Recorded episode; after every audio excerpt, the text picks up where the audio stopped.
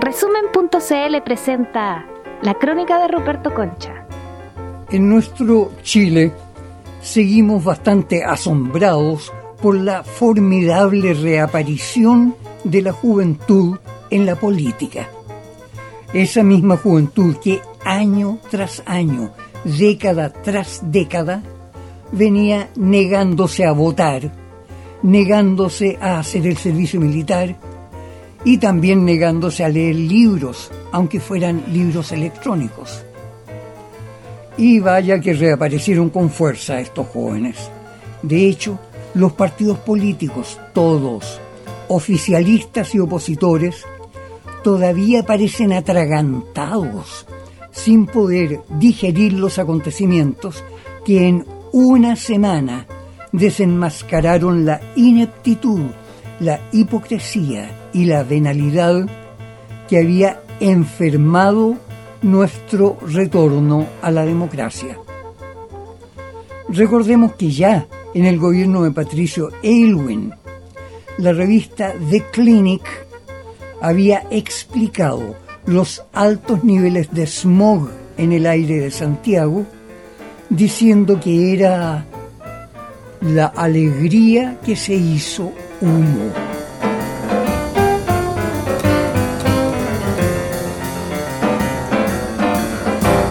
Verdad es que en todo el mundo estaban emergiendo los síntomas de que una juventud vigorosa estaba perdiendo la paciencia, estaba juntando esa clase de miedo o de repugnancia que termina convirtiéndose en coraje, en energía impaciente. En Estados Unidos los antifas, negros, latinos, orientales, salieron a las calles con una oscura especie de alegría a agarrarse con los supremacistas blancos.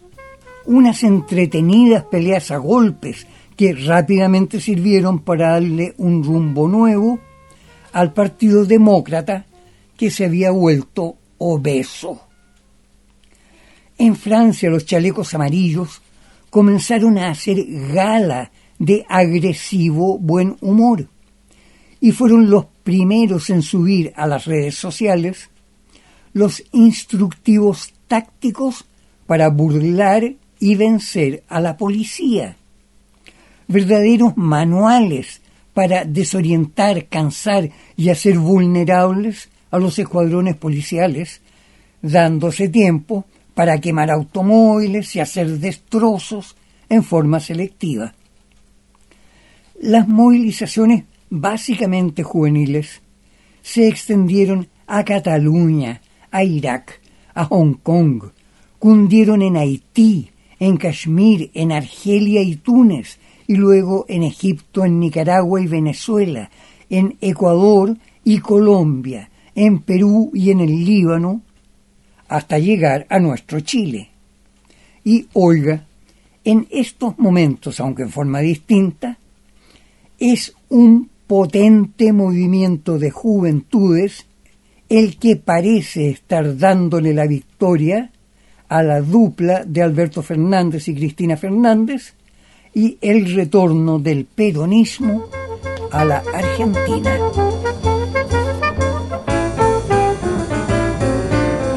Por supuesto, cada uno de esos movimientos básicamente juveniles se produce en contextos muy diversos incluso aparecen como contradictorios entre sí en la medida en que diversos grupos políticos han tratado de manejarlos, como fue el caso de los jóvenes neonazis de Ucrania o las guarimbas asesinas de Venezuela, utilizadas como fuerzas de choque para derrocar al gobierno. Pero a pesar de sus contradicciones, esas juventudes aparecen sublevándose con muchas más coincidencias que diferencias. Y las coincidencias más claras apuntan al rechazo total del sistema político y social imperante. Un rechazo que no solo afecta al gobierno, sino a toda la institucionalidad, incluyendo en gran parte a los partidos políticos, al sistema económico neoliberal y a la inocultable corrupción generalizada. En los casos de Hong Kong, el Líbano, Venezuela y Nicaragua, gran parte de las protestas juveniles han sido inicialmente espontáneas, pero luego fueron infiltradas, estimuladas y financiadas, más o menos secretamente, por otros grupos de poder. Recordemos que en Ucrania, por ejemplo, Estados Unidos admitió haber invertido más de cinco mil millones de dólares en la preparación de la crisis de la Plaza Maidán que derrocó al gobierno del presidente Yanukovych. Y en estos momentos, en Hong Kong y el Líbano, hay agentes infiltrados que financian y manipulan la mantención de las protestas sin permitir que surja ninguna fórmula de arreglo. De hecho, en el Líbano, los voceros de la rebelión han sido claros en que lo que quieren es que todos los partidos políticos y todos los funcionarios del gobierno sean destituidos y privados de poder.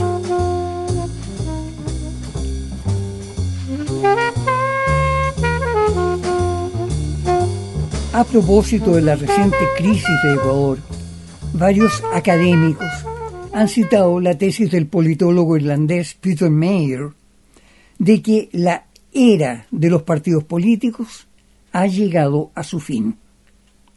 Según esa tesis, la estructura interna de los partidos políticos ha generado una oligarquía que acapara las tomas de decisiones a puertas cerradas, sin tomar en cuenta las inquietudes, las angustias y las aspiraciones de las bases. Como ejemplo se menciona el caso del Comité Central del Partido Demócrata de Estados Unidos, que desoyendo a sus propias bases que apoyaban al progresista Bernie Sanders, optó en cambio por llevar como candidata a la Hillary Clinton para enfrentar a Donald Trump. Con ello, la oligarquía del Comité Central de ese partido hizo posible el triunfo de Donald Trump y del Partido Republicano. En los casos de Ecuador, Colombia y Chile, los partidos políticos han formado alianzas electorales sin atender a la opinión de la base social. Con ello, los partidos supuestamente de izquierda o de centro izquierda, preocupados de mantener sus cuotas de poder político, cargos públicos y acceso a las finanzas, terminaron por plegarse a un sistema de gobierno diseñado por la derecha internacional. En la práctica, todas las circunstancias abusivas, las privatizaciones extremas que incluyen el mar, el agua dulce y los fondos de retiro de los trabajadores, contaron con el apoyo o con la indiferencia de los partidos socialista, demócrata cristiano, radical socialdemócrata y PPD. Es decir, la tremenda movilización nacional lanzada en Chile por la juventud exasperada no apuntó específicamente al presidente Piñera y su gabinete, sino a toda la clase política institucionalizada. Y eso claramente fue reconocido por la votación unánime de los diputados y senadores, aprobando una reducción de los escandalosos sueldos y granjerías que se habían auto-otorgado.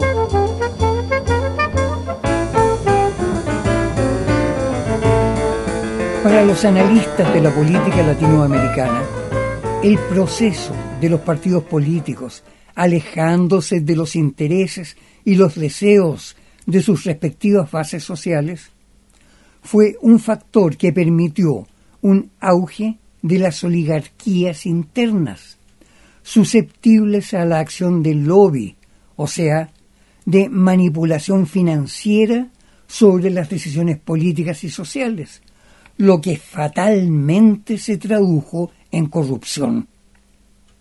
Así, incluso gobiernos extraordinariamente exitosos en lo económico social, como fueron los de Lula da Silva y Dilma Rousseff en Brasil y Cristina Fernández en Argentina, aun siendo ellos mismos inocentes, vieron sin embargo que su entorno y sus colaboradores habían creado un clima de corrupción tan intenso que provocó un giro del electorado hacia candidaturas de derecha.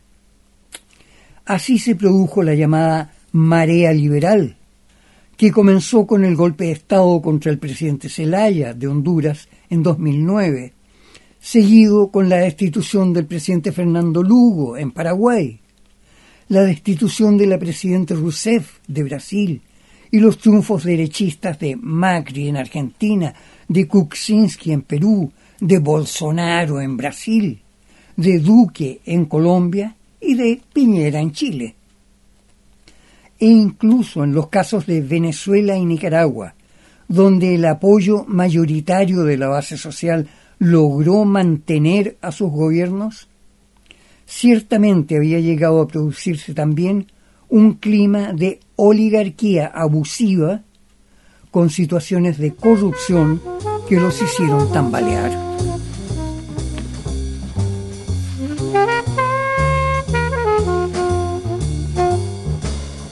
La gran excepción parece haberse producido en Bolivia con el gobierno del socialista Evo Morales, quien durante ya tres periodos presidenciales ha conducido a su país a un extraordinario crecimiento económico unido a desarrollo industrial y tecnológico y avances sociales vinculados a la educación técnica y superior.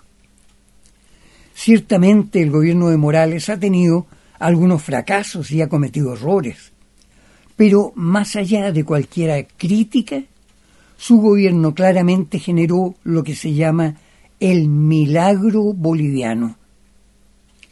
Pese a las protestas del opositor Mesa sobre supuestas irregularidades en el escrutinio de las elecciones generales, parece fuera de dudas que Evo Morales alcanzó una mayoría superior al 10% sobre la votación de mesa. Tan es así que Evo Morales invitó a los gobiernos de Brasil, Chile, Colombia y Perú a participar en el recuento de votos, especificando que si se detectara alguna irregularidad, él aceptaría ir a segunda vuelta. Bueno, como fuere, el nuevo gobierno de Evo estará marcado por una oposición muy ensañada, pues al parecer no tendrá una mayoría suficiente en el nuevo Congreso.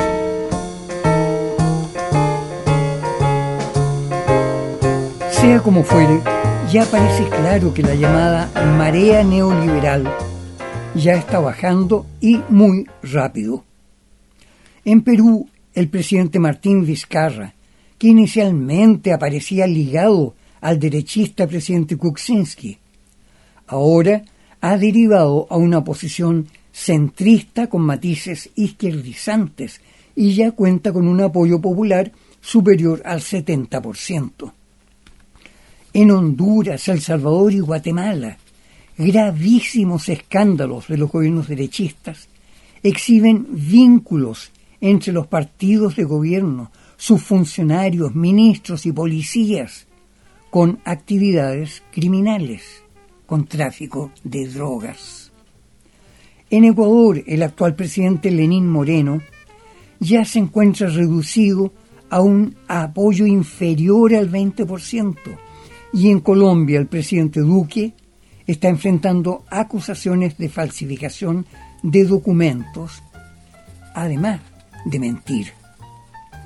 En Brasil, las encuestas señalan que el apoyo al presidente Bolsonaro ha caído por debajo del 38%, Y en Chile el presidente Piñera ya aparece hundido en un naufragio total. Si, como se espera, en la jornada de hoy resultan vencedores los peronistas Alberto Fernández y Cristina Fernández, la geografía política latinoamericana volverá a su identidad de centro izquierda y su buena vinculación con las naciones del gran grupo de los no alineados.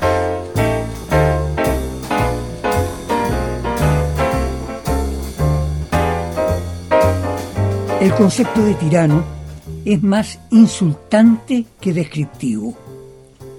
El servilismo a una tiranía es más un síntoma de enfermedad social que una tesis política. Recorriendo la historia, ningún tirano, ninguna tiranía ha generado jamás bienestar y desarrollo cultural duradero para su nación.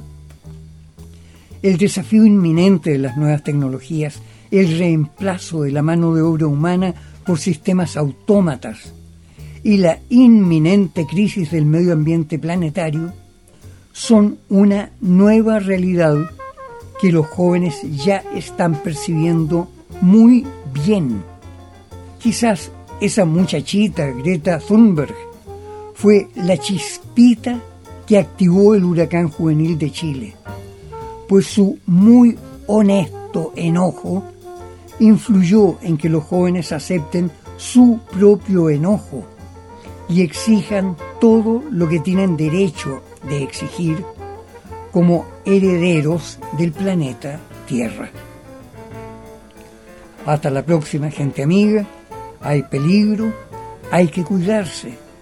A ver si podemos darle una manito a esos maravillosos herederos.